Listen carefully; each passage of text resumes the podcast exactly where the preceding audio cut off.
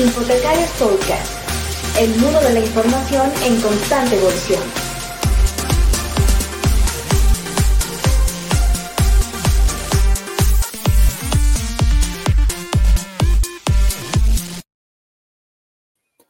Muy buenos días, buenas tardes, buenas noches, amigos. Bienvenidos a este su Infotecarios Podcast. Un gusto estar con todos ustedes nuevamente después de haber habernos tomado una pequeña pausa la semana pasada. Ya estamos por acá. Y bueno, eh, mi nombre es Saúl Martínez Equiwe, por aquí andamos nuevamente, como ya, ya los mencionaba. Y bueno, aparte de los locos del podcast, eh, nuestro buen amigo Santiago Villegas, que ya tenía un buen rato que no hablábamos y de hecho detrás de de cámara estábamos por ahí poniéndonos al día, haciendo el catch-up básicamente. Eh, Santi, ¿qué tal? Bienvenido, ¿cómo estás? Mi querido Saúl, siempre es un placer. Muy bien, muy bien. Por fortuna, hemos tenido un, segundo semestre muy agitado del año, no he podido acompañarlos, pero por supuesto les he escuchado muchísimo. He visto el, maravilloso papel que hace el doctor Machín Mastro Mateo, nuestro cuantífico, eh, en, este, en este podcast. Me lo he encontrado por ahí en un par de eventos eh, y bueno, maravilloso poder estar otra vez aquí. Totalmente de acuerdo. Ya les hemos visto por ahí incluso eh, desvirtualizando, ¿no? Bueno, en visitas en, en, Ciudad de México y bueno, también echamos de menos al resto de los locos del podcast. Marisanda, Martín, Toño, también un saludo para todos ellos y bueno, ya estarán por acá con, con nosotros. Eh, te hemos visto muy ocupado, Santi, en varias, varias reuniones, varias charlas, conferencias. Eh, cuéntanos un poquito cómo ha ido esa, esa agenda últimamente, ya que no te, hemos visto, para quienes nos ven, nos siguen, eh, y para quienes son fanáticos también de, de Santi Villegas, alias Medellín, eh, cuéntanos un poco por dónde han dado la, la, situación. Todavía no tengo club de fans, vamos a ver si, si, si, el año entrante logramos tener el club de fans, pero el caso es que sí, sí ha sido mucho aprendizaje, tú sabes que eh, este, este mundo de la inteligencia artificial se aceleró enormemente eh, desde hace casi un año, exactamente. Es decir, este, esta semana que viene cumple un año ChatGPT, que ha sido el que aceleró esta, esta eh, boom de la, o esta ola de la inteligencia artificial. Y desde ese momento, pues hemos estado trabajando con Cristian Maturana, el colega chileno a quien admiramos profundamente, em, pues el tema de esto, de la inteligencia artificial. Y sobre todo, eh, haciendo, haciendo ejercicios prácticos, ¿no? Es decir, eh, cómo realmente usarla de manera práctica en, las bibliotecas y más allá de las bibliotecas, porque la idea es que, esto transforma la vida humana y tenemos que preguntarnos hasta dónde y cómo, ¿no? Definitivamente. Por ahí se hablaba que de algunas, algunas compañías, algunas empresas dedicadas a inteligencia artificial decían que probablemente se habían adelantado bastante. Eh, vemos por ahí a los directivos de ChatGPT también, algunos saliendo, otros entrando diferentes versiones de la historia. ¿Tú cómo lo ves? Eh, ¿Se aceleró mucho este, esta burbuja? Eh, ¿Realmente hay, hay inteligencia artificial? Eh, ¿Tenemos una naciente inteligencia artificial o, realmente hay que desarrollar mucho todavía? De aquí al 2030, 2040, ¿tú cómo lo ves? Bueno, esto, lo que pasó ayer, entre ayer y hoy, es como una novela, ¿no? Entre ayer y hoy, ¿no? la novela de Sam Altman, que es el, el director ejecutivo o era el director ejecutivo hasta el, hasta el viernes de OpenAI, la empresa dueña de ChatGPT, que ha, pues, ha sido la protagonista de, como decimos, este mundo de inteligencia artificial. Eh, a él lo saca la junta directiva, que en, una empresa, en una empresa de tipo sociedad, la junta directiva siempre está sobre el presidente, en casi todas las legislaciones, eh, digamos, capitalistas y democráticas del mundo. Eh, lo saca la junta directiva diciendo que no hay que, que perdió el, eh, la confianza en la comunicación, entonces empieza a haber mucha especulación diciendo que, bueno, que, que es probable, dicen algunos, que ya tengan una inteligencia artificial que podría ser cercana a la inteligencia artificial general, eh, que es esa, esa inteligencia artificial que, digamos, em, se asimila con las capacidades humanas. Para hacer un paréntesis, cuando hablamos de artificial, inteligencia artificial general o AGI, que es el, la sigla en inglés, Artificial General Intelligence, eh, estamos hablando de una inteligencia que eh, se asemeja a la humana en cuanto a que puede responder de tantas y tan diversas maneras y tantos y tan diversos contextos y tantos y tan diversos temas como los humanos. Entonces ya no es una inteligencia artificial estrecha eh, o, o, como las que tenemos hoy, que se llaman estrechas o débiles porque se dedican a una tarea específica, ¿no? el, el chat GPT, por ejemplo, entiende el lenguaje, entiende el texto y produce texto. El, el chat GPT tiene una, una versión V, que quiere decir visión, que lee las imágenes. Entonces, cada una está destinada a diferentes opciones. Lo que están diciendo es que, eh, es que eh, en, en OpenAI eh, desarrollaron ya algo muy cercano a la inteligencia artificial general. Sam Altman siempre ha querido ir al ritmo de la innovación y sacar todo rápidamente. Greg, que es su compañero con quien fundó, es el jefe científico de, de OpenAI, quiere ser más precavido, más cauto. Entonces ahí se armó una pelea interna muy interesante, si me permites, como una novela. Eh, eh, además, un, el, el, presidente de la Junta, que era otro de los socios, eh, un ingeniero también de inteligencia artificial muy conocido, se fue con, se fue con Greg, perdón, fue, es, es, este, presidente se fue con, con Sam, Ilia es el jefe científico que estaba en contra, ¿cierto? que estaba un poco en contra de, Sam Altman, eh, y, el, y el que quedó de presidente de la Junta es el dueño de Quora, que ya era de la Junta. Que Quora es el dueño de un eh, chatbot que hemos mencionado mucho en, en los talleres que se llama poe.com. Entonces, aquí hay una cantidad de juegos, de juegos del poder. Esto es como, em, eh, como Succession, ¿no? Como esa serie, eh, esa serie de los herederos. Eh, y bueno, y ya están coqueteándole a Sam para que vuelva. Eh, hay una cantidad de cosas ahí que están sucediendo, pero volviendo al tema, que, me, que puede que me desvíe porque esto me emociona, eh, yo creo que una de las, de las razones por las que hoy tenemos la inteligencia artificial eh, acelerándose tan rápido es porque OpenAI eh, se arriesgó a, a sacar ChatGPT antes que Google sacara su Palm, antes que Microsoft, antes que IBM, eh, porque estas grandes marcas, Saúl, el problema que tienen es que tienen una reputación muy importante que sostener. Entonces, y adicionalmente, cuando hablamos de Google, Google, el negocio de Google, más del 80% del negocio de Google es su buscador. Es su, En el buscador es donde ponen la publicidad. Entonces, imagínate que tú, siendo Google, lances un chatbot que en lugar de dar un listado de páginas donde aparece publicidad, te dé una respuesta directa estás acabando con tu negocio, ¿cierto? Estás acabando con el mayor negocio que tienes. Entonces, por eso Google era tan cauto, aunque se sabe que tenía ya lenguajes muy avanzados, casi tan buenos como GPT 3.5, que fue el que se lanzó hace un año, no lo había lanzado. OpenAI era una empresa nueva, que no tiene un buscador, que no tiene nada que perder, lanza esto y dispara la inteligencia artificial. Entonces, para mí ha sido un buen suceso. Llevábamos hablando de inteligencia artificial y usando inteligencia artificial en bibliotecas más de una década, pero no nos habíamos percatado hasta que sale esto. Yo, yo, no sé si tú te acuerdas, yo creo que, Saúl, que tú y yo nos conocimos eh, físicamente en un evento de IFLA, creo yo, en un evento, tal vez, en una reunión de IFLA. Eh, bueno, ya tiene algunos talleres de eso. Eh, sí. algunos, algunos años nos, nos, encontramos por ahí en Medellín y también en IFLA, por ahí colaboramos ah, claro. en algún momento. Eh, pero sí que ya, ya hace algún, algún tiempecillo. Y bueno, volviendo un poco a la... A la, a la pero a la yo recuerdo, no, pero, pero sabes que nos pasó en Isla hablando, y tú te acuerdas que desde ese tiempo ya había, ya había temas de inteligencia artificial en las conferencias de Isla y de ALA, ¿no? Eh, entonces de esto se habla hace mucho. El primer proyecto con el que yo me gané un premio fue en 2011 en Isla, Puerto Rico, donde conocí a nuestra Mirna, maravillosa Mirna, a quien enviamos besos. Un saludote por ahí. Eh, y este proyecto era la Mediateca de Medellín Digital para la Web Semántica, 2011. O sea, cómo enseñarle a las máquinas a entender los contenidos. Ya estábamos hablando de, de lenguaje y de inteligencia artificial. Y mira a dónde hemos llegado. O sea, sí, de lenguaje semántico ya estábamos hablando desde hace algún, algún tiempo, ¿no?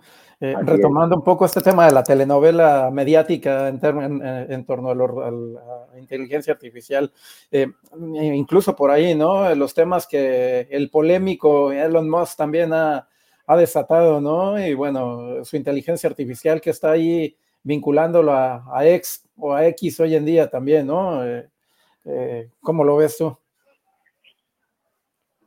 Yo, con el riesgo de ser expulsado de X, eh, yo creo que, que Elon es, es, un, es una persona muy inteligente, pero un payaso. O sea, es decir, es, es, es una contradicción de ser humano muy interesante, ¿no? Eh, creo que tiene que ver también con su condición eh, neurodivergente, pues porque sabemos que él tiene una, una, un síndrome del espectro autista, ¿no? que hace que, que, que, básicamente algunas de sus reacciones sean tan directas y, y, y, que sus tweets a veces sean tan, tan contradictorios con lo que, con lo que era Twitter, ¿no? Eh, entonces, yo creo que ahí es donde, un poco en esas contradicciones, donde vemos que hace, hace seis meses pidió eh, que pararan la inteligencia artificial, pero luego él lanza una inteligencia artificial que se llama Rock, que es eh, una inteligencia artificial sarcástica, un poco es como su personalidad, diría yo, sarcástica, directa, humorística. yo todavía no la he probado porque todavía no, no está en un beta público, eh, he visto lo que hacen con ella, he visto que tiene algo muy interesante y es que, bueno, voy a saludar a Mona, a Mónica Sandoval, que por ahí puso que. Un abrazo para ti y para, para todas Colville, la Asociación Colombiana de Bibliotecología, con quien aprovecho, vamos a hacer el 23, de esta semana, vamos a hacer una, una charla de actualización del taller de inteligencia artificial para bibliotecarios, porque tú sabes, Saúl, que al principio del año hicimos un taller de ocho horas, introducción a la inteligencia artificial para bibliotecarios está disponible la página iaparabibliotecas.com, IA como inteligencia artificial para bibliotecas.com es la página que creamos con Cristian Maturana, ahí está todo el taller completo, libre y gratuito, ustedes lo pueden ver, van el 23 a esta sesión que se va a hacer en la tarde, noche de, de, Colombia, me recordará Moni la hora, y, y, Ascolvi les puede certificar el curso, entonces ahí está lo interesante. Pero volviendo al tema de, de Elon Musk, mira que ha habido muchas pruebas y esto tiene una cosa muy interesante. Elon, eh, Elon entrenó este chatbot con todo el contenido de Twitter. Claro, y, llevamos décadas usando, bueno, no décadas, una década y un poco usando Twitter, ¿no? Em, entonces, ahí la cantidad de conversaciones que hay de lo que somos como humanos, puede que ahí no exista la documentación científica con la que se entrenó a ChatGPT o la que se entrenó a Palm 2 o la que se entrenó a Claude de Anthropic o a Pandos de Google, eh, o que no existan los libros, la literatura, pero existen las conversaciones y lo que nos hace más humanos, porque son conversaciones muy emotivas, muy emocionales. Entonces, qué interesante que, que veamos qué, cuál es el conocimiento que tiene cómo habla, o sea, que podamos ver en comparación con la forma en la que aprendió a hablar ChatGPT o en la que aprendió a hablar Palm, en la que aprendió a hablar Claude de Anthropic, qué diferente será eso. Así que vamos a verlo, vamos a verlo. Yo no lo he probado, pero espero ansioso poder probar el Grok, no por Elon, sino por la forma en la que he entrenado, ¿no? Buenísimo. Bueno, eh, para los amigos que nos ven, nos escuchan, por ahí compartimos también el enlace al taller, como ya menciona Santi, lo dejaremos también en la descripción del video y a para bibliotecas.com. Eh, de igual manera, en el, en el canal de, de, YouTube de Infotecarios dejaremos el enlace eh, en la descripción de este video. Y bueno, sí, sí, sí, definitivamente esto es una, una auténtica telenovela mediática, la inteligencia artificial. Eh, pero más allá de todo esto, creo que sí hay eh, ventajas y desventajas, ¿no? y bueno, vemos cómo va avanzando rápidamente. Me, veía por ahí algún tweet que, que tenía, un tweet, si no mal recuerdo, o por ahí un comentario en LinkedIn, no, no recuerdo, donde te preguntaban un poco sobre inteligencia artificial. Eh, mencionaba un poco estos aspectos iniciales de principios del año. Eh, han pasado 12 meses, esto, eh, si decimos que la velocidad de la computación, el crecimiento es de 8 meses, el equivalente a un año, creo que inteligencia artificial va muchísimo más rápido. en este tiempo, un año casi, ¿qué nuevos avances ves? ¿Cómo lo ves? si hay muchos avances, no los hay. Un poco una, una actualización. Ha pasado de todo lo, más bonito, si me preguntas a mí, lo más bonito que ha pasado es que las bibliotecas, las bibliotecarias, los bibliotecarios, estamos aprendiendo este tema, estamos acogiendo la idea de probarlo, de perderles miedo para poder ver cómo hackeamos el sistema, cómo lo integramos en nuestra cotidianidad de la biblioteca para hacernos más humanos. Porque lo bonito de, de las bibliotecas y lo que hemos descubierto de la inteligencia artificial en bibliotecas es que todos, sin excepción, no he encontrado el primer bibliotecario o la primera bibliotecaria que diga yo quiero que me reemplacen. No, no, yo quiero que esto haga cosas que yo no hago en la biblioteca o que no me gusta hacer en la biblioteca para acercarme más a mis usuarios, es decir, para usar el tiempo que me libera la inteligencia artificial para humanizar más la biblioteca, o sea, como, como una forma irónica de, ver el asunto, lo que nos permite es automatizar procesos como el análisis de datos, eh, como las estadísticas, como la catalogación, como la clasificación, que haga que nos podamos dedicar más a la comunidad. eso es lo más bonito que ha pasado, ya vemos pruebas que apuntan a eso. Pero por otro lado, en términos técnicos, han pasado mil cosas. Es decir, eh, las inteligencias artificiales que tenemos hoy, para empezar, las que tenemos hoy en boga, son el resultado de que en 2017 eh, empezáramos a hablar de arquitecturas computacionales diferentes, empezáramos a hablar ya no solo de redes neuronales y aprendizaje profundo, sino de aprendizaje automático y además del aprendizaje automático de unos modelos que se llaman transformers, que son los modelos y esto lo explico para que veamos en dónde van los avances. Un modelo transformer es un modelo de arquitectura computacional de inteligencia artificial que en lugar de entender las palabras por separado, hace una aproximación semántica al entendimiento del mundo, es decir, una aproximación que se trata de lo que se llama la atención, de poner atención en estructuras semánticas diferentes. Entonces, cuando tú hablas de una expresión de lenguaje, porque esto se extiende también a las imágenes, se extiende mucho más. Pero cuando hablas de lenguaje que, y dices algo como hay un gato negro en la puerta, tú podrías decir que ahí hay siete palabras y entender cada una de las palabras de manera muy precisa. Pero cuando hablas de un transformer de lenguaje, un transformer de lenguaje entiende que hay por sí solo no dice nada, que hay una ya es una expresión semántica porque dice existe una unidad de algo, Entonces empieza a cambiar la forma en la que entiende las estructuras del lenguaje o las estructuras de imágenes o las estructuras y nos acerca más a lo semántico. Esto no es inteligencia, esto es matemática, hay que decirlo. Las inteligencias artificiales no son inteligentes, ¿cierto? Y eso es lo primero que hay que decir. Tendríamos que haber empezado por ahí, ¿no? Porque eh, las inteligencias artificiales no entienden el mundo, no comprenden el mundo hasta donde sabemos, ¿cierto? Lo que hacen es convertir esas expresiones semánticas en unas unidades, ¿cierto? En unos vectores en lo que llamamos tokens, técnicamente hablando. Y esos tokens eh, le, dan, le dan a la máquina una estructura con la que comprende la forma en la que el lenguaje o cualquier otra cosa o las imágenes están creadas. Entonces, se trata de un juego de la imitación. Y si recuerdas, hay una película que se llama Imitation Game. ¿Te acuerdas de esa película? por supuesto. Bien.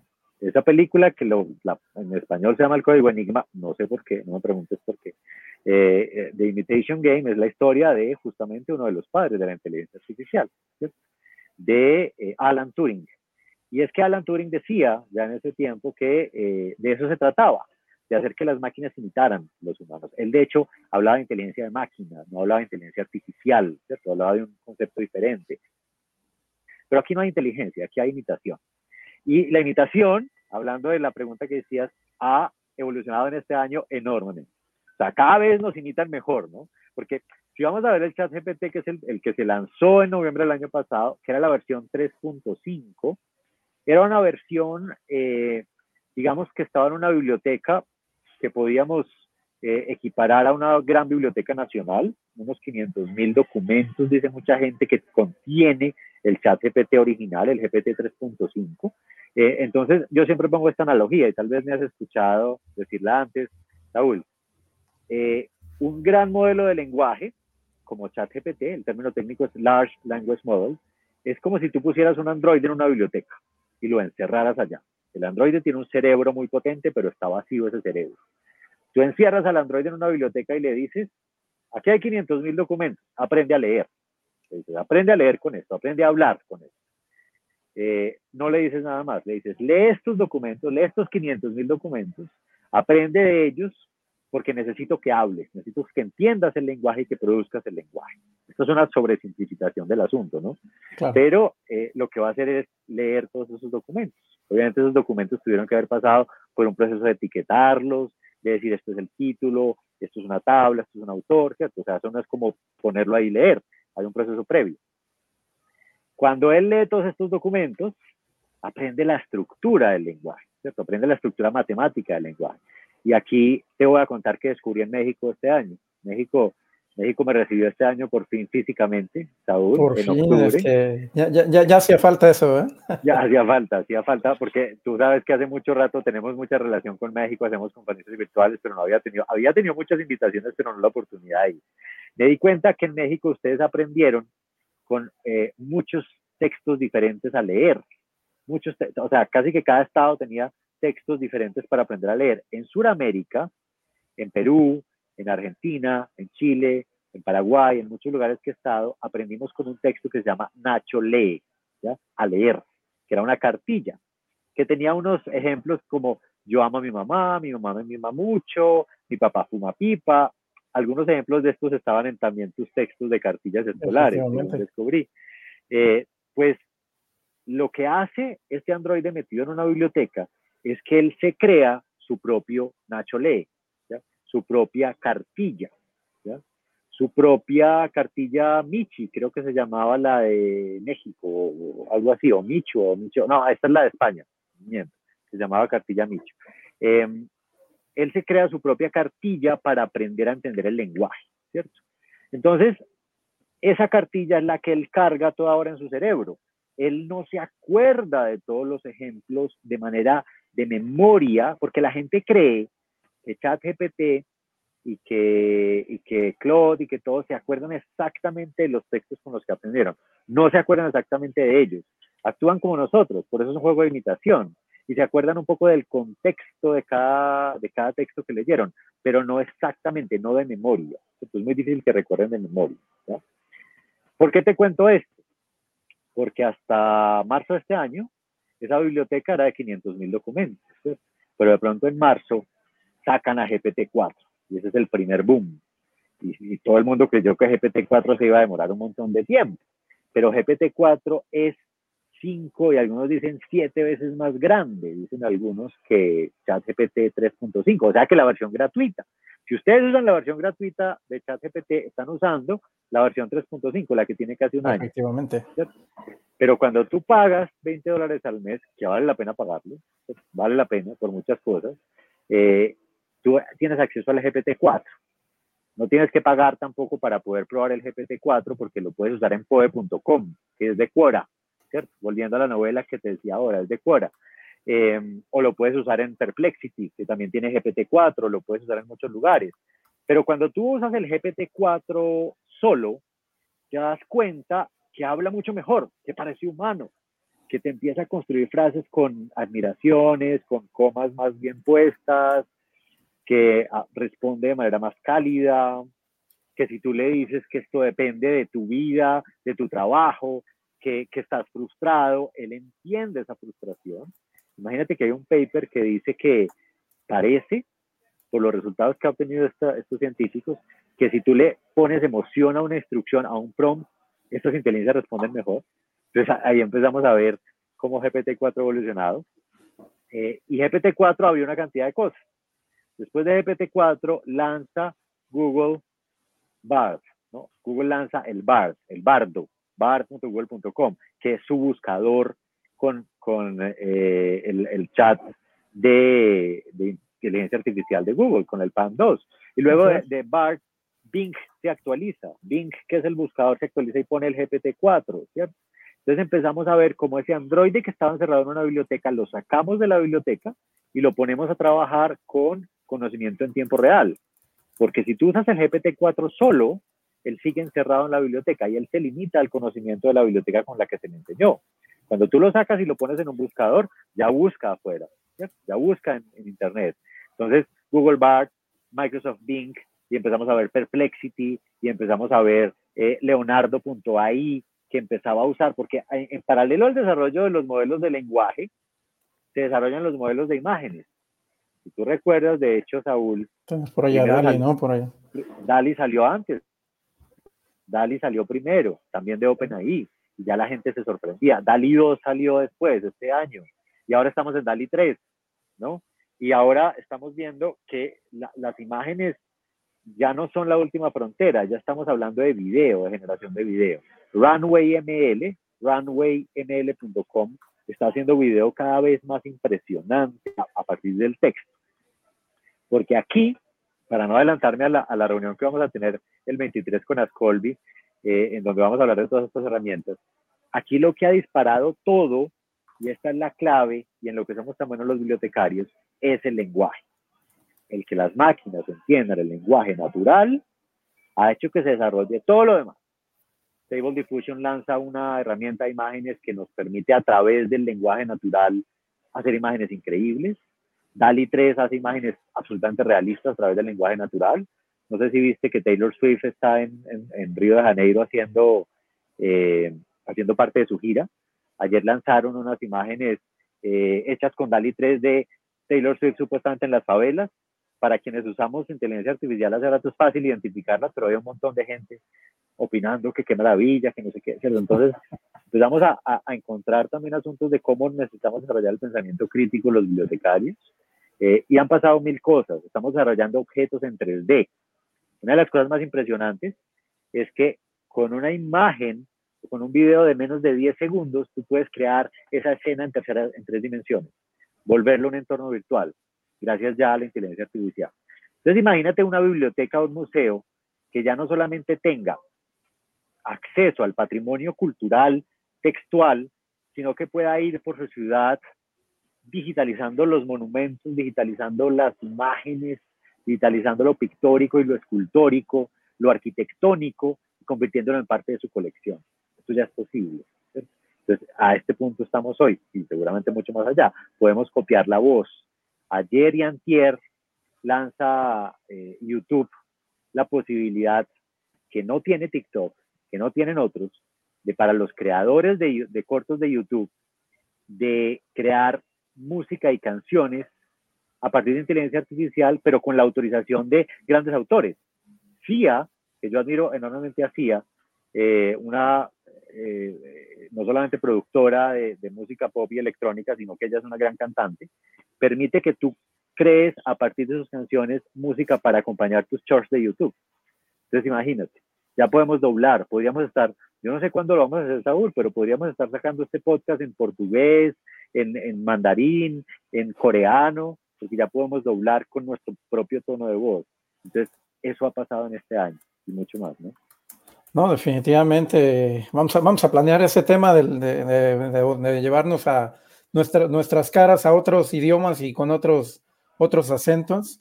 Eh, y bueno, un poco en ese aspecto mediático, también teníamos allá a Bad Bunny, ¿no? Eh, eh con una historia ahí eh, de creación de contenido utilizando su voz, ¿no?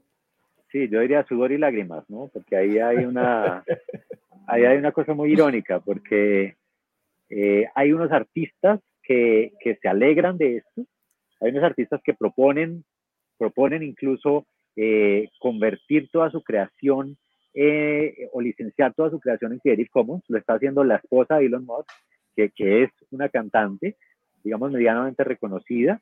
Rhymes se llama ella, de, música electrónica. Y ella lo que hizo es permitir, está licenciando todas sus creaciones anteriores y actuales en Creative Commons eh, para que la gente pueda usar su voz y hacer creaciones nuevas. Lo único que dijo es, listo, vamos por mitades. Ustedes pueden crear las canciones que quieran con mi voz y con mi estilo, el 50% de las utilidades son para ustedes y el 50% para mí. Imagínate, o sea, esta, esta chica es negociante absoluta, porque claro, tú, digamos que, que, por algún motivo quieres dejar de ser músico, ¿no? Entonces ella dice en dos años ya no va a hacer más, pero la gente sigue produciendo y a ella le siguen llegando eh, ingresos por estas producciones que quedan basadas en su voz. Entonces, qué interesante y que CIA y que y que Meatloaf y que una cantidad de, de gente esté hoy em, permitiendo que YouTube y que Google también use sus características musicales, eh, nos dice que aquí hay un cambio en la conciencia y estamos procurando que cambie también los derechos de autor, ¿no? Que es una discusión que se da también en el fondo, en el trasfondo de esto. Por supuesto, incluso vienen por ahí los propios cuestionamientos, ¿no? A nivel un poco más académico. Eh, ya nos contarás un poco también sobre eh, el evento en el que estuviste participando el día de ayer, pero bueno, dentro de esos eh, de esas preguntas que seguramente ya alguno que otro bibliotecario habrá tenido es eh, la idea es mía, he ingresado el texto a ChatGPT para que le diera forma, eso no es de mi autoría, tengo que, tengo que mencionar dentro de APA o hacer una mención de que utilicé GPT o de que utilicé algún, eh, alguna inteligencia generativa. Ese tipo de preguntas que probablemente hoy en día muchos no se están haciendo, ya, ya hay alumnos que incluso se preguntan cómo, cómo trabajar con esas inteligencias artificiales para, para presentar un trabajo de tesis, para presentar un, eh, un, paper, eh, solamente para que le dé el formato, la forma, mejorar el idioma, la, traducción. Eh, ese tipo de cosas. ¿Te has encontrado tú en estos, en estos, eh, en estas andanzas eh, de la inteligencia artificial durante este año con este tipo de cuestionamientos, preguntas y, posibles soluciones?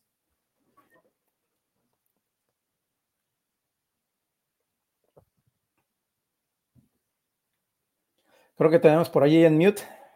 Sí, fue que se desconectó el, el, audífono por algún motivo, pero bueno, ya, ya, ya volvimos. Por fortuna, el sistema sabe apagar el, el ruido del, del ambiente. Eh, mira, ahí hay otras cosas bien interesantes. Las traducciones, ¿no? Las traducciones, porque pusiste muchos temas. Eh, las traducciones son tal vez de las más desarrolladas que tenemos hoy en día, ¿no? Eh, DeepL, eh, con doble E, L como de Deep Learning, de aprendizaje profundo.com. Eh, hace poco eh, en Redis, que es un, gran foro de Internet que todavía, que seguimos desde los principios de Internet y todavía funciona. Eh, había un traductor que decía que, que, que le sacó las lágrimas porque lo usaba mucho para, para apoyarse y para mejorar sus traducciones, pero que en las últimas semanas lo que pasó es que tradujo mejor que él, entonces que se sentó a llorar. Dijo, ahora yo qué voy a hacer, ¿no? Ahora, ahora esto, yo, ya no me necesita el mundo. Pero hay que decir, hay que decir, eh, otra vez, el lenguaje es el que más ha evolucionado, pero el lenguaje y las máquinas y la inteligencia artificial generativa del lenguaje como ChatGPT no tiene todavía el componente emocional y empático que tenemos los humanos, porque estas máquinas no entienden el contexto del ser humano. Entonces, cuando hablamos de traducir, por ejemplo, literatura, de traducir lo literario, tú necesitas que el traductor entienda el contexto del autor y el contexto de ese escrito. Eso, eso, eso, lo, eso requiere un humano, un traductor humano. No hay una máquina que lo haga hoy. Entonces, digamos ahí, hay un punto clave. Lo otro que, eh, lo, demás de la pregunta que era, porque me quedé en lo de la... Sí, el tema de la citación, eh, el utilizar GPT en los trabajos, eh, ¿te has encontrado con algún bibliotecario que ya haya enfrentado ese problema? Los derechos de autor, tienes toda la razón. Ayer estábamos con Carolina Botero, arroba Caro Botero en Twitter y en Instagram, a quien admiro profundamente. Ella es parte del, de, la, de la Junta Directiva de Creative Commons para Latinoamérica, experta en derechos de autor. Eh, y, y, ella decía, todavía no hay consenso. Es que lo que ha despertado la inteligencia artificial es la pregunta sobre el tema. Lo que sí hay consenso, digamos, es que ChatGPT o los modelos de lenguaje no son autores. ¿ya? Tú, como ser humano intervienes, lo usas como una herramienta eh, y de alguna manera, eh, dependiendo de las instrucciones, de qué tan buen contexto le des, pues vas a tener unas respuestas interesantes o no. Entonces, no lo puedes ubicar como autor. De hecho, hay muchas revistas, y esto sabe más Juan, Juan Daniel Machín Mastromateo, nuestro compañero, hay muchas revistas científicas que ya prohíben siquiera eh, considerar ponerlo como autor, pero que exigen que metodológicamente tú lo pongas, porque es una herramienta que estás usando, ¿cierto? Y hemos descubierto en, muchos de estos talleres que hemos hecho que como asistente de investigación, como asistente, por ejemplo, para revisiones sistemáticas, eh, para estados del arte, eh, para desarrollos de bibliografía eh, o previas a, a, una investigación, o incluso como analista de datos, ¿cierto? Funciona muy bien. Es decir, es una máquina que acelera los procesos, pero que tú tienes que saber hasta dónde va, tienes que entender cómo funciona.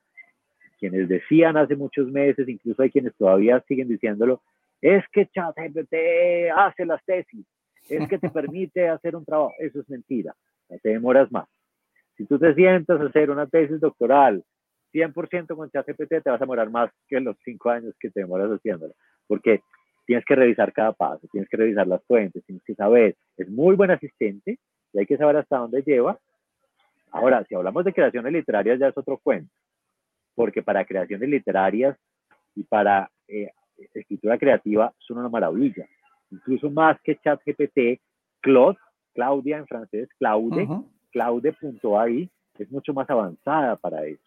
Tú puedes hacer Ayer, justo en este evento en Medellín, en el Encuentro Internacional de Bibliotecas, gracias al Sistema de Bibliotecas de Medellín, al CERLALC y a, y a Bibliotecas que se hizo en Medellín, eh, hicimos un ejercicio de convertir a una de estas máquinas.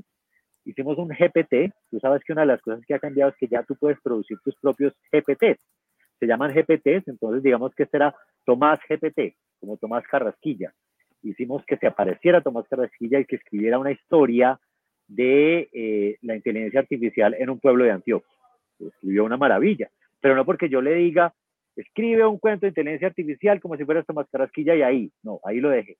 Nos demoramos tres o cuatro horas entre conversación, debes hacer esto, deberías meter un personaje aquí, debería ser así, para que suene coherente. Pero es un ejercicio de escritura creativa muy interesante que incluso podemos usar en nuestras bibliotecas. Claro, de hecho ya se, por ahí Amazon ya habla también de que algunas personas o ha detectado algunos, algunos títulos que han sido creados totalmente con inteligencia artificial, ¿no? Lo cual también es interesante, ese sentido crítico del cual hablabas hace un momento, eh, para determinar y detectar, ¿no? En qué momento se está utilizando una inteligencia artificial, que creo yo que hasta este momento todavía, todavía es posible detectar por el ojo humano bien entrenado, ¿no? Sí, digamos que eh, es el humano el que es más capaz de detectar. Eso, tú recuerdas que en, en, mi LinkedIn, si ustedes me buscan en LinkedIn como Santiago Villegas Ceballos, hay un boletín que regularmente estoy conversando de inteligencia artificial y uno de los primeros temas fue cómo detectar estos textos generados. Sigue aplicándose eso mismo, casi, casi que no hay, no hay ninguna máquina, no hay ni un Turnitin, eh, ni, un, eh, ni un GPT-0, ni, ni siquiera la herramienta que OpenAI había creado, que OpenAI se dio cuenta que era tan mala que la sacó del mercado, ¿cierto? Eh, porque no son capaces de determinar si eh, un texto fue con certeza escrito por inteligencia artificial, porque la forma en la que está construida los chatbots de inteligencia artificial, y esto es clave, que son probabilísticos, que son estocásticos, hacen que sea tan aleatoria la construcción del lenguaje que a su vez sea casi imposible determinar cuándo fue escrito por inteligencia artificial. De hecho, se aprovecha de eso, se aprovecha, por ejemplo, perplexity.com, que es una de las mejores aplicaciones de inteligencia artificial para crear textos eh, que no parezcan hechos por humanos. Perdón, que parezcan hechos por humanos. Entonces, si bien no es, no es posible detectar con una máquina cuando un texto ha sido escrito por inteligencia artificial, cuando tú conoces bien a tus alumnos, cuando conoces bien a tus estudiantes, cuando conoces bien el tono con el que escribe un medio, cuando conoces bien el tono eh, con el que escribe una persona reconocida, un autor, es fácil saber cuándo es una inteligencia artificial ahí metida, pero tenemos que entrenarnos para eso. Otra vez tenemos que entrenar el pensamiento crítico. Ese, es el llamado urgente, pensamiento crítico en bibliotecas y como humanos. ¿no? Definitivamente. Has mencionado ya varias herramientas por ahí, eh, bueno, incluido el taller por ahí. Eh, creo que creo que ese es importante, el taller de, IA para bibliotecarios. Eh, bueno, por ahí Perplexity, poe.com, bar también por ahí, bar.google.com, donde pueden acceder a bar de Google. Cloud AI, también por ahí, Runaway, etcétera, ¿no? Muchas herramientas. pero yo creo que los bibliotecarios aún se siguen haciendo la pregunta eh, ¿qué herramienta para mi día a día puedo utilizar? Y yo creo que ahí ya vamos a, las necesidades particulares, ¿no? Creo que esto es inteligencia artificial genérica que puede ser utilizado para diferentes eh, aspectos, eh, pero llevarlo ya concretamente a la biblioteca, un servicio de referencia, un chatbot que atienda los servicios de referencia, una inteligencia artificial que sirva para la catalogación, eh, clasificaciones, esos procesos duros de los cuales el bibliotecario eh, dice que es amo y señor de esas tierras, eh, ese tipo de cosas. Veo por ahí también en, Twitter, en redes sociales, que se siguen preguntando qué, herramientas pueden utilizar. he visto por ahí que, le preguntan al propio ChatGPT qué herramientas pueden utilizar y les manda también esas herramientas genéricas, ¿no? ¿Tú qué herramientas has visto para esos procesos ya específicos? Mira, yo sigo diciendo que vale la pena que las bibliotecas eh, consideremos, o las redes de bibliotecas, o las asociaciones bibliotecarias, pagar para probar el chat GPT en su versión Plus. Para mí hoy sigue siendo la más potente de las máquinas lingüísticas existentes. De cerca, de cerca está eh, poe.com. ¿Por qué poe.com y por qué ChatGPT? ChatGPT en su versión Plus te permite, como te decía, hace apenas una semana, o sea, esto pasó hace una semana, te permite personalizar los GPT, o sea, te permite hacer chatbots propios, incluso insertándole conocimiento propio, insertándole un corpus documental propio. Hay un límite, ese corpus debe tener 300 páginas como máximo, es decir, no es que podamos meter la biblioteca entera hoy en un GPT que creamos con ChatGPT Plus. Sí lo podemos hacer, pero lo podemos hacer con modelos en abierto, con modelos como Llama y Llama 2, que son de Facebook, de Meta. Podríamos poner todo el corpus documental de la biblioteca y ya se está experimentando en ese nivel. Entonces, digamos que hay, vamos por por lo que uno hace como un usuario que está entrando a inteligencia artificial. Yo les voy a proponer que si ustedes están apenas empezando, empiecen por poe.com. ¿Por qué por poe.com? Porque en poe.com ustedes pueden comparar los distintos chatbots que hay, los distintos chatbots en sus versiones gratuitas. Entonces, probar, por ejemplo, el GPT-4 lo pueden probar una vez al día. Y el Cloud 2 lo pueden probar una vez al día. Pero entonces, ¿de qué consiste hacer esas pruebas? Vamos a preguntarle a GPT-4, vamos a preguntarle a, Claude que yo quiero clasificar en, en, Dewey y catalogar con tablas de Cater o como ustedes lo hagan en sus distintas bibliotecas, estos títulos y les ponen un, un, listado de 10 o 15 títulos diferentes, ¿cierto? Con la edición, con el, el, el año de impresión, con las editoriales, eh, con el título específico, con el traductor, con todos los datos y les piden que hagan la clasificación y la catalogación para que vean los resultados. Nos hemos encontrado que Cloud 2, que también pueden acceder ustedes gratuitamente a Cloud 2 en casi todos los países del mundo a través de cloud.ai, ¿cierto? No solamente en poe.com, sino en cloud.ai. Cloud 2 es la más precisa para eso, para, los, para la clasificación y la catalogación con el conocimiento que ya tiene interno, ¿no? Porque recuerdan lo que les decía hace un momento ChatGPT fue entrenado como si se encerrara un Android en una biblioteca. Entonces se limita al conocimiento interno que tiene cuando yo lo uso en la versión gratuita. Cuando yo uso el GPT-4 o a Claude en la versión gratuita, estoy limitado al conocimiento con el que ellos fueron entrenados. ¿Esto qué significa? Significa que si ustedes van a catalogar o clasificar un texto que salió hace dos meses, ellos no lo van a tener, porque ese conocimiento no lo tenían en ese momento.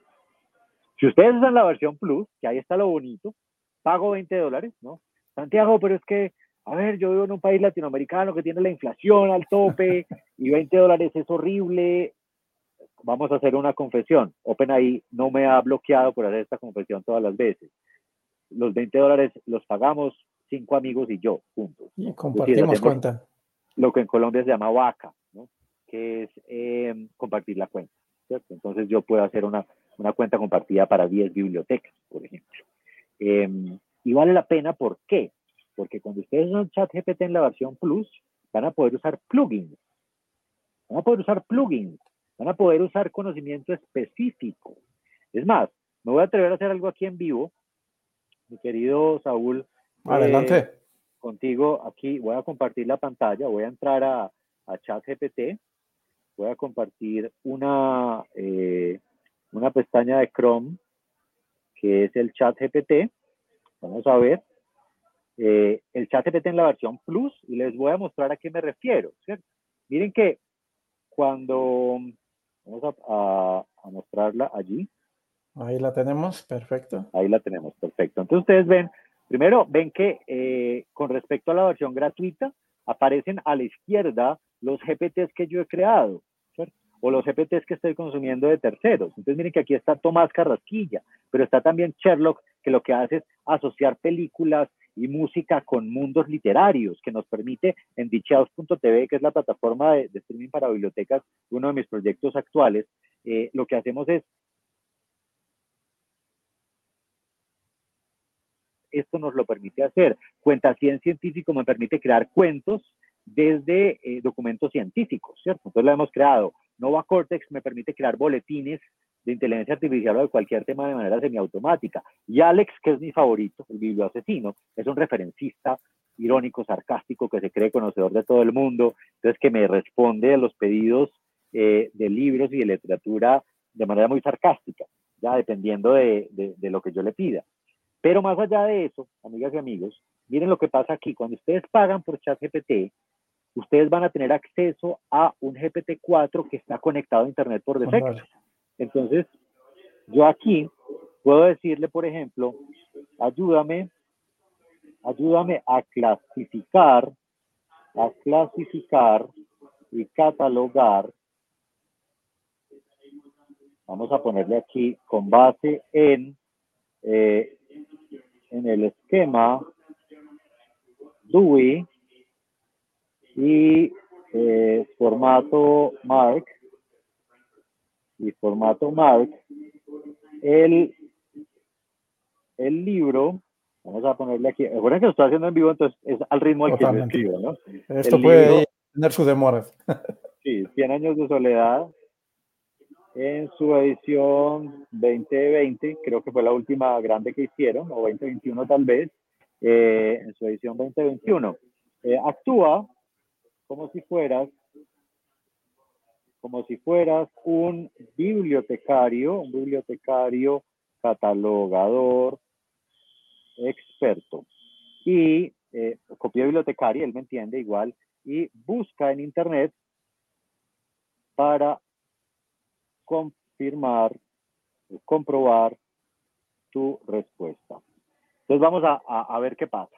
Cuando yo le digo esto, Miren que él busca en Internet, esta es la diferencia de la versión gratuita y la versión Plus, él va a buscar Tienes de Soledad 2021 Edition, va a buscar en Internet en inglés y en español, porque por defecto hay mucho más conocimiento en, inglés que en español. Entonces, miren qué interesante, porque él ya sabe que hay más conocimiento en inglés, entonces yo no le tengo que especificar que haga las dos búsquedas. Buscan OCLC, miren las páginas en las que está buscando. Buscan OCLC, buscan Penguin Random House, buscan la Biblioteca del Congreso, en el catálogo de la Biblioteca del Congreso, y me va a traer datos. Entonces, lo que hace es que él entiende toda esta información y la ubica en una respuesta lógica, en una única respuesta lógica, miren lo que pasa. Me dice, la clasificación de UI es 863.64. En efecto, yo puedo ir a mirar, yo puedo ir aquí a mirar que esto no pasaba hace un par de meses. Yo puedo ir a mirar aquí la cita de donde viene esta clasificación. Me dice que es del OCLC, ¿cierto? Del sistema de clasificación que de hecho OCLC ya está usando GPT-4 en su propio chatbot para, para WordCat, para el catálogo global. Y miren el formato Mark. Y les aseguro que la mayor parte de este formato Mark está bien hecho, sobre todo porque el libro es un libro, digamos, muy conocido, ¿no? Pero mm, siempre hay que confirmarlo, ¿no? Lo que hay que confirmar son las tasas de éxito o de fracaso. Y eso es en lo que estamos como bibliotecarios. Creo que hay que hacer estas pruebas, hay que atrevernos a hacer estas pruebas, hay que atrevernos a, empezar a, a, ver hasta dónde podemos automatizar eh, y que sobre todo para catalogación y clasificación es muy bueno, o sea, es muy bueno. Eh, y podemos hacer, yo no lo he hecho, pero voy a mencionar aquí a un colega que es un experimentador maravilloso que se llama Ariel Brito, eh, canario de Canarias, eh, es el presidente de la, de la, Asociación Canaria de Bibliotecas, y él ya creó su propio GPT clasificador y catalogador. O sea, ¿qué, ¿qué, hizo él? Está experimentando, subiendo el sistema de clasificación CDU como un documento de apoyo del GPT subiendo eh, el sistema de clasificación log de la Biblioteca del Congreso y viendo cómo reacciona. Entonces, yo creo que si ustedes quieren empezar, empiecen por poe.com, que se los mencionaba hace un ratito, se los voy a mostrar aquí. Tienen que yo a poe.com, es más, yo puedo copiar esto, vamos a copiar este misma, vamos a hacer este experimento en vivo. Eso no estaba preparado, aún lo sabes. Definitivamente. Es más, para, nosotros no nos reunimos esta vez para hacer libreto. Eso fue, eso fue como medio improvisado. Eh, pero miren que si yo entro a poe.com. Bueno, y mientras ingresas a poe.com, mencionar también allí, y invitar a Daniel Brito también y mencionar que tiene por ahí un grupo también en, eh, en Facebook de inteligencia artificial, en el que va colocando ahí información de interés también, actualidad, nuevas noticias, desarrollos, etcétera. Eh, y varias cosas como estas que estamos viendo ahora mismo. Eh, y para quienes nos ven, nos escuchan y nos escuchan particularmente, bueno, estamos ingresando directamente a, la interfaz tanto de ChatGPT en su versión 4 como a la de POE. Eh, si quieren ver un poco sobre, sobre esto, pueden ver el video que estará en YouTube, en Facebook y en Twitter. Y bueno, para quienes nos escuchan, ya saben que este podcast está en las diferentes plataformas de audio. Adelante, Santi. Así es. Entonces aquí estamos en Poe. Yo copié y pegué lo mismo. Miren ustedes que aquí arriba aparecen distintas opciones en poe.com para quienes nos están escuchando y no viendo.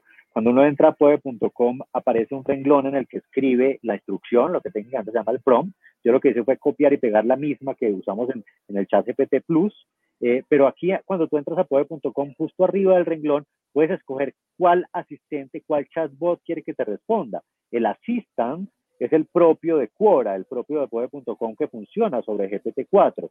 El web search es otro que también es de Quora, que hace búsquedas en Internet, que de hecho ellos dos ya son muy buenos, ¿cierto? Entonces yo podría aquí hacer el de búsqueda que tiene ilimitado, uso ilimitado eh, en la versión gratuita de Poe, si yo hago este ensayo yo lo, yo lo eh, le doy enter, eh, miren que él empieza a buscar en internet y entonces me da mucho más rápido los resultados y me da un esquema menos preciso, me dice que 863, pero por ejemplo no me da el punto 64, pero sí me da un esquema mark, ¿cierto? Me da un esquema mark en el que lo que no sabe me dice cómo llenarlo, ¿cierto? Y me da las fuentes. Pero digamos que yo quiero un nuevo chat, quiero eh, un chat o una respuesta no de el assistant, sino del GPT-4. Miren lo que va a pasar aquí. El GPT-4 que usa POE ya depende de cuánta gente lo haya usado al día. Entonces, acabo de darle clic al GPT-4 y parece que me va a salir el mensaje que dice que hoy no lo puedo usar. ¿Se, dan cuenta? Porque hoy ya se gastó la cantidad gratuita de consulta. Entonces, que debo contratar el POE.com en versión eh, avanzada. No lo voy a hacer, no voy a pasar voy a darle clic en más. Miren que cuando yo le doy clic en más, que está justo arriba del renglón de poe.com, me permite ver todos los asistentes posibles que responden a las, a, las distintas preguntas que yo le haga. Entonces, voy a elegir, en este caso, miren que voy a elegir el eh, Cloud 2. También me dice que cumplió ya su, su ritmo hoy o su cuota hoy, entonces voy, voy a elegir el más cercano que es Cloud Instant 100 es la versión anterior. Le voy a hacer la misma pregunta. Si me doy cuenta, igual que, que el otro responde sumamente rápido, en este caso miren que me dio una clasificación diferente, me dijo 863.7 GAR, ¿cierto? que depende de la biblioteca, puede estar bien, pero me dio mucho más detalles en el formato MARC. Y esta es la versión gratuita, les repito, que está en pode.com. Ustedes pueden ahí probarlo para clasificaciones maravillosas. Es más, les decía, en claude.ai, ustedes se pueden suscribir, y miren que ya llevamos tres herramientas de lenguaje, ChatGPT en su versión Plus, Poe.com que tiene una cantidad de chatbots, y ahora vamos a entrar a cloud.ai, en el que ustedes van a ver que yo le puedo preguntar, la diferencia es que cloud.ai no busca en internet, no busca en internet, o sea, es como la versión gratuita de, del ChatGPT, pero aún cuando no buscan internet, él da o ella da unas respuestas muy interesantes. Vamos a ver, vamos a ver cómo me las dice. Miren que las da casi instantánea. Eh, en este caso me dijo 863.23, como ven hay variaciones, pero aquí hay muchas más precisiones. Encontró la edición en Bogotá, dice que tiene 576 páginas, que tiene 23 centímetros, que es de 2021, y me da otras ediciones, la edición del 50 aniversario. Entonces, esto es una maravilla para muchas cosas. Hay que, hay que explorarlo hay que explorar, hay que perder el miedo. Y hay que, y esto es muy importante, tener pensamiento crítico. Yo no soy catalogador experto. Mi tía estuvo 35 años siendo directora de procesos técnicos, entonces estos ejercicios los hago junto a ella eh, y me ha parecido maravilloso. Y quiero saludar, Saúl, a Margot, eh, que está desde Cuenca, Ecuador. Margot, estoy esperando un vuelo a Ecuador. ustedes ven que aquí atrás hay una publicidad de una tarjeta de crédito que no voy a mencionar. Hay un pseudo patrocinio. No es porque nos, ojalá nos patrocinara. Ojalá, sí. Eh, ojalá, pero es porque estoy en el aeropuerto eh, de Bogotá, en El Dorado, esperando vuelo a Ecuador. Estaría ya esta semana, el 20 y el 21, en Quito, en el encuentro universitario de bibliotecas. Por si puedes pasar, Margot, estaré encantado. Guillermo, qué bueno verte por aquí, Guillermo Pérez. Misael desde Paraguay, amo Paraguay. Hace años no estoy en Asunción Misael, ojalá pudiéramos volver a Asunción a conversar sobre bibliotecas. Guillermo hizo una pregunta muy interesante, Saúl, que no ha respondido. Por supuesto. Justamente, eh, desde tu punto de vista, eh, cómo será la inteligencia artificial en cinco años. Hay mucha gente que apuesta por ahí hasta 2030, ¿no? Y Muy difícil, 2035 por ahí, ¿no? No sé, ¿cómo lo ves? Pues mira, eh, el ritmo al que está esto acelerándose, o sea, estamos a la espera, les voy a decir, voy a adelantarme a este año, voy a decir, voy a atreverme a decir este año que espero. Yo espero que antes de finalizar el año Google nos sorprenda con Gemini, con su inteligencia artificial de lenguaje más avanzada. Google lleva un atraso significativo eh, respecto a OpenAI, respecto a Microsoft, respecto a otros, en lanzar su propio chatbot inteligente. Algunos dirán, Santiago, ya está bart.google.com, Santiago, ya en Google, google.com me crea inteligencias generativas. Sí, él me crea respuestas. Ustedes pueden entrar al beta de google.com, pero todavía no hay una competencia cercana de Google a ChatGPT y eso va a ser Gemini. Si no pasa este año, pasa al menos en el primer trimestre del año entrante. Y esto va a ser un salto, o espero yo que Google nos sorprenda con un salto muy grande, porque Google tiene muchas cosas adentro que no ha lanzado. Google ya con DeepMind, que se llama la división de Google que usa inteligencia artificial y crea inteligencia artificial, ha encontrado proteínas sintéticas que no sabíamos que, que no conocíamos. DeepMind es el que ha permitido crear esos implantes que han hecho que dos personas con un tipo de parálisis diferentes ya puedan caminar. Si ustedes recuerdan que este año ha salido. O sea, Google está detrás de eso, pero eso no es tan publicitado como un chatbot que habla con todos. y genera menos ingresos de momento también. Claro, menos ingresos. Yo lo que voy a, me atrevo a decir es que en cinco años es muy probable que tengamos ya una inteligencia artificial muy cercana a la general, a la inteligencia artificial general a lo que se conoce como AGI, Artificial General Intelligence, a esa inteligencia artificial que asemeja la capacidad humana. No creo que la tengamos al 100%, pero o seremos menos humanos gracias a la inteligencia artificial en cinco años, es decir, vamos a empezar a ver implantes de inteligencia artificial en humanos, vamos a empezar a ver que nos reemplazan y que crean nuevos trabajos.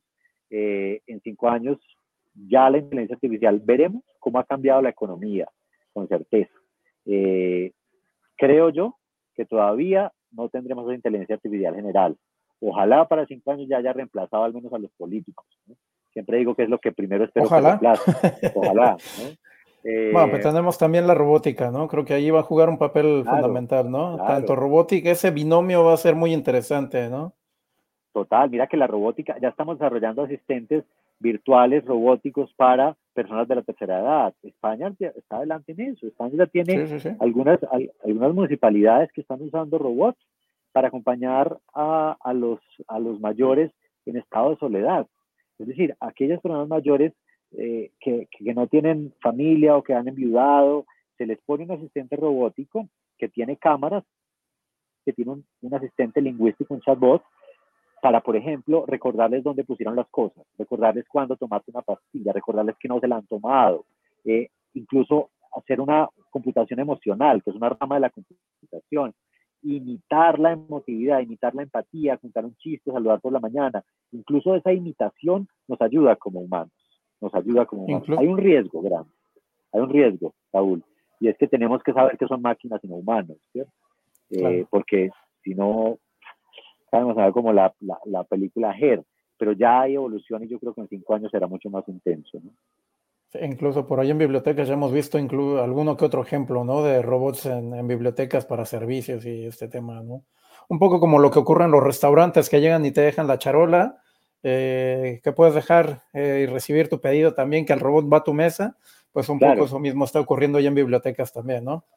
Así es, ah, no, hay, hay, hay, robots. Si vas a la, a la, biblioteca, a la biblioteca central de Hong Kong, si vas a la biblioteca, a la biblioteca universitaria de, de Singapur más grande, eh, ya hay robots acomodadores de los libros y no es este año, hace años, que básicamente leen con inteligencia artificial visual eh, el, código en el que están organizados los libros y los acomodan, eh, pero también hay asistentes, referencistas virtuales que funcionan a través de un robot. O sea, es como que hay, hay algo que te asemeja un robot y con el que tú puedes conversar. Esto me recuerda mucho a la película de la máquina del tiempo, ¿no? ¿Te acuerdas la máquina del tiempo? Creo que fue a principios de los 2000, eh, que, que, que, muestran la Biblioteca Central de Nueva York con un asistente eh, espectral, ¿no? Es básicamente eh, un actor que hace las veces de, de un holograma que tiene todo el conocimiento de la biblioteca. Yo creería que es muy probable que hacia allá vayan las bibliotecas, pero ojalá los bibliotecarios entendiéramos que ese tiempo que nos da la inteligencia artificial en automatizar ciertas cosas, lo deberíamos usar en preguntarnos cómo podemos transformar nuestras comunidades y en ejercitar la empatía con las comunidades. Yo creo que esa es la tarea que tenemos. Por supuesto. Y en ese mismo tenor, una extensión de las preguntas de, de Memo por ahí, de Guillermo. Eh, ¿Cómo visualizas la formación universitaria del bibliotecólogo o del profesional de ciencias de la información con la inclusión de inteligencia artificial?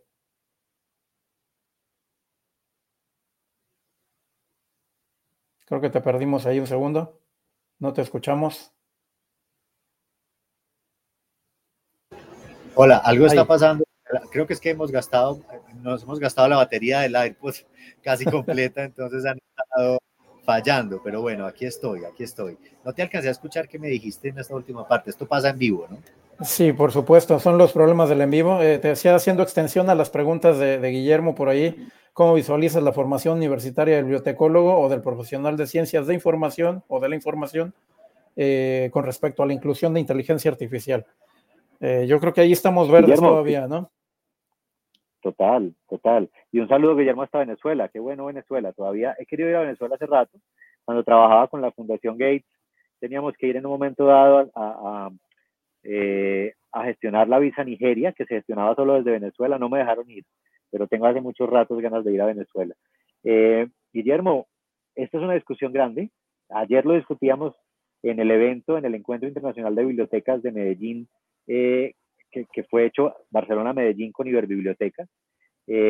Allá estaba la directora de la Escuela Interamericana de Bibliotecología, Dora, Doris Senado, perdón, que básicamente es una persona maravillosa y ya nos dice, estas cuestiones las estamos integrando al currículo, no como opcional, sobre todo respecto a, la alfabetización mediática e informacional en términos de cómo la inteligencia artificial puede ayudarnos a desarrollar el pensamiento crítico. Es decir, cómo podemos crear chatbots argumentativos y contraargumentativos que por sí mismos nos ayuden a desarrollar el pensamiento crítico y aprender de inteligencia artificial, o sea, que hacen las dos funciones al tiempo. Entonces, ya estamos pensando en esto, pero esto es esto tiene que estar en los currículos no universitarios. Esto tendría que estar en los currículos escolares, porque es que eh, estamos sujetos, todos los ciudadanos del mundo, a lo que la inteligencia artificial está produciendo y es una potencial manipulación. Entonces tendríamos los bibliotecólogos que prepararnos para poder entrenar a los ciudadanos. Eso sería como la, la, primera cuestión clave. Pero además para el uso de esto, para semiautomatizar y automatizar procesos. Yo no sé si a ti te pasó, Saúl, yo siempre pregunto en mis conferencias eh, cuántos estudiamos bibliotecología porque no nos gustan las matemáticas, ¿cierto? Y mucha gente levanta la mano y dice, yo, claro, pero algunos nosotros estudiamos, como tú y yo, Saúl, carreras técnicas o tecnológicas o ingenierías en las que la matemática es la base pues hoy no tenemos que saber matemáticas para hacer las estadísticas de la, de la biblioteca, para calcular los impactos de la biblioteca, para hacer analítica de datos, porque el lenguaje natural, entre otras cosas, por ejemplo, con ChatGPT Plus, yo le puedo subir el archivo de Excel de los préstamos de mi biblioteca y compararlo con el, con el semestre académico de los estudiantes, con el año académico y ver cuándo suben unos préstamos y otros, o ver si, o pedirle a través del lenguaje natural, compárame las notas de los estudiantes que vinieron a la biblioteca versus los que no vinieron, a empezar a hacer impacto, ¿cierto? Eso lo puedo hacer con lenguaje natural. Entonces ahí ya hay unas posibilidades enormes. Esa es otra tarea que nos queda. Y con ofimática, mencionar por ahí que las herramientas de Microsoft ya incorporan Copilot también, ¿eh? para quienes tienen suscripciones a nivel institucional, ya puedes trabajar con Copilot, que puede ser útil para programación, pero también para desarrollar estos trabajos con lenguaje natural, eh, tú le pides el reporte que quieres, tienes la data pura y dura, le dices quiero un reporte que me muestre el número de usos, la tendencia, el promedio y te saca ahí las cuatro eh, hojas de Excel ahí en automático. Tú nada más tienes que revisar, obviamente que, que esté correcto, ¿no? Entonces, eh, vemos que cada vez, cada, todas las empresas están incorporando, ¿no? Eh, más tecnología eh, en los diferentes sectores. También vemos ahí las, las editoriales, ¿no? sus herramientas que tratan de incorporar la inteligencia artificial. Eh, ya vamos cortitos de tiempo, eh, pero me gustaría dejarte también a las preguntas de Eric por allí Ortiz. ¿Qué opinas sobre la inversión de Google en Anthropic, la empresa rival de OpenAI y su bot ético cloud?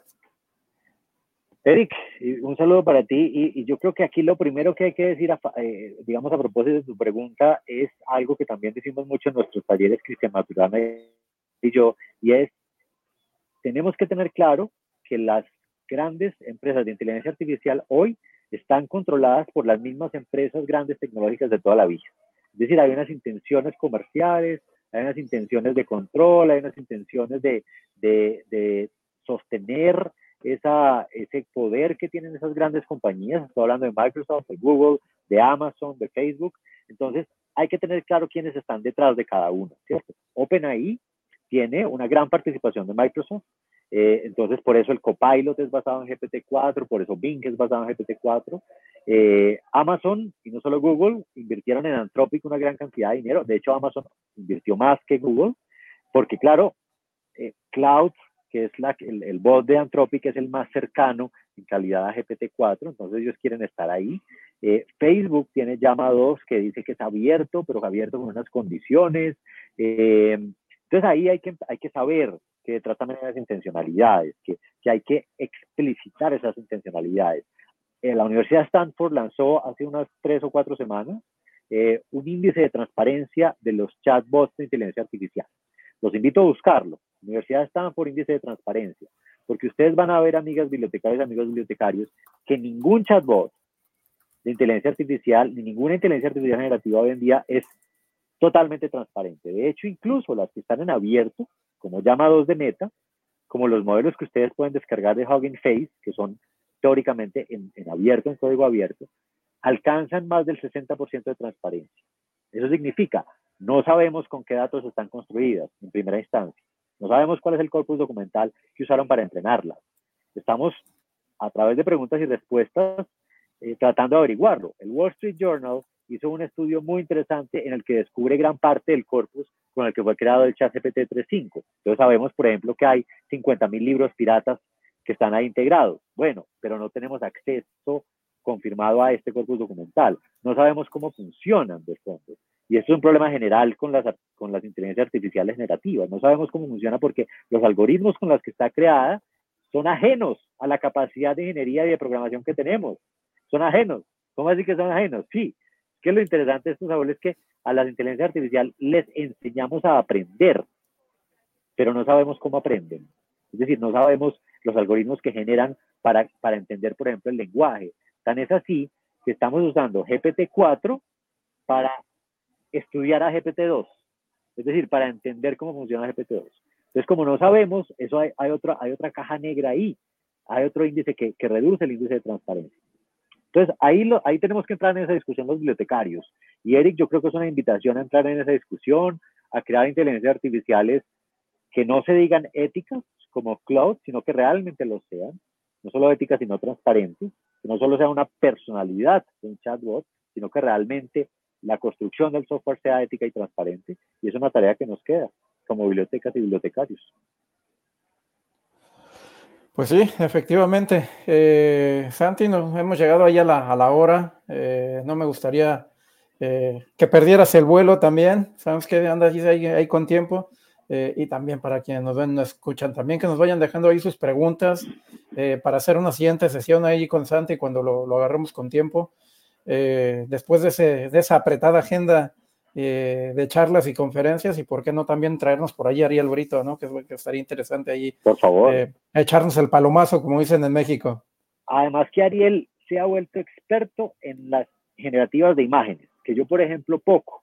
Yo he profundizado mucho en las de lenguaje, porque creo que ahí está la base de todas las demás, el entendimiento de las de lenguaje, pero Ariel es un mago de las de imagen y vale la pena traerlo a hablar de ese tema también y de, las, y de lo que implican derechos de autor usar imágenes de autores vivos y que yo le pida que haga un estilo y lo haga. Eso es otra discusión muy grande para el que valdría la pena invitar.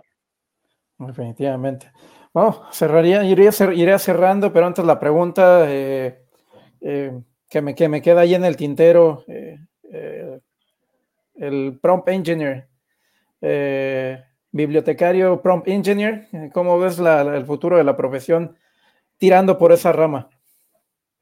Yo eh, recuerda, yo no sé si tú recuerdas que cuando empezamos a hablar de este tema, yo decía que, a principios del año, decía que yo no creía en eso de los prompt engineers, que yo no creía, o sea, que, que siempre he creído que es contraproducente, porque si nosotros empezamos a hablarle a las máquinas con una estructura y una arquitectura de un lenguaje controlado, como si estuviéramos usando DUI, como si estuviéramos usando CDU, pues las máquinas van a terminar hablando como ingenieros.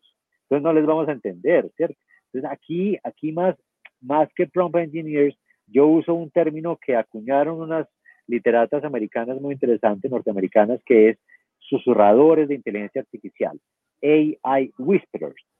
Pero y en lo que yo sí creo que los bibliotecarios somos excepcionalmente buenos porque somos excepcionalmente buenas y buenos usando el lenguaje y con la lógica de la producción y adquisición de conocimiento. Es decir, nosotros podemos interactuar con las máquinas con lenguaje natural, no con ingeniería de prompts estructurada, sino con lenguaje natural, dándoles el contexto de quién soy, para qué necesito lo que necesito, para quién es este, esta, esta respuesta, qué es lo que busca esa persona, en qué contexto la necesita, en qué tono lo quiero, pero en lenguaje natural, como si conversáramos con alguien más. En eso somos maravillosos. Y ahí hay un campo de acción que al menos durante este año y un poquito del que sigue creo que es importante. Hay que entender cómo funciona esto del contexto con las máquinas. Yo no diría que pusiéramos una clase de prompt engineers en, en, bibliotecología. Espero que no, ¿cierto? Pero sí espero que haya una clase para hackear las inteligencias artificiales. Eso sí esperaría.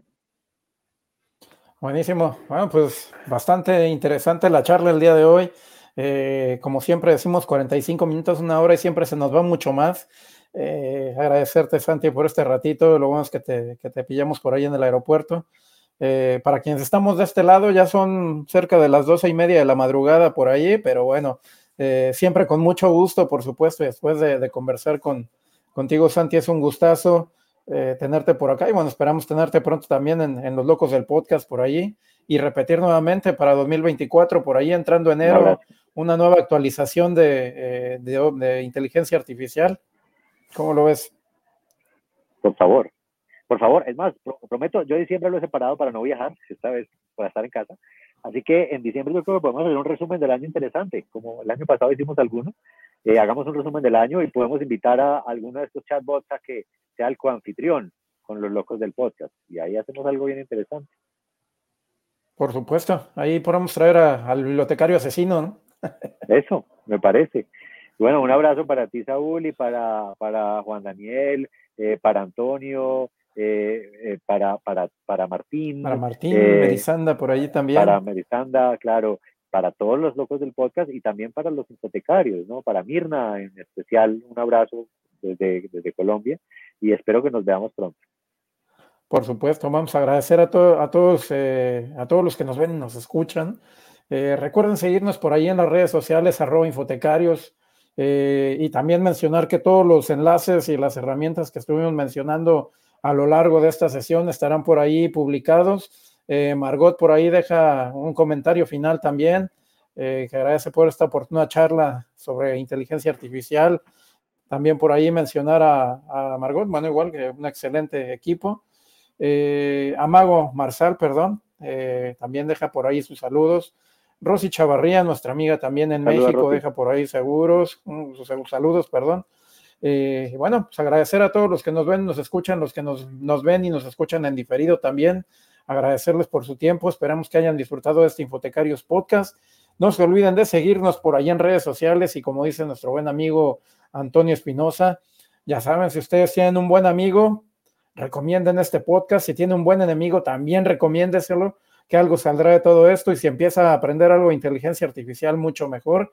Eh, seguramente que algo aprenderá de todo esto, ¿no? Gracias, Santi. Un gustazo tenerte por aquí. No, un abrazo para ti. Y dejen en los comentarios las preguntas que estaremos fijándonos y estaremos comentando seguramente lo que tengan por ahí. Nos vemos el 23 en la charla de Ascolbi. Sigan Ascolbi, que es la Asociación Colombiana de Bibliotecarios, porque vamos a hacer una charla de actualización también esta semana. Un abrazo, Saúl. por supuesto, ahí por sus redes sociales estará la publicación de Ascolbi, ¿no? Exactamente, así es. Perfecto, pues agradecerles, un gustazo. Gracias, Santi. Abrazo enorme y hasta la siguiente.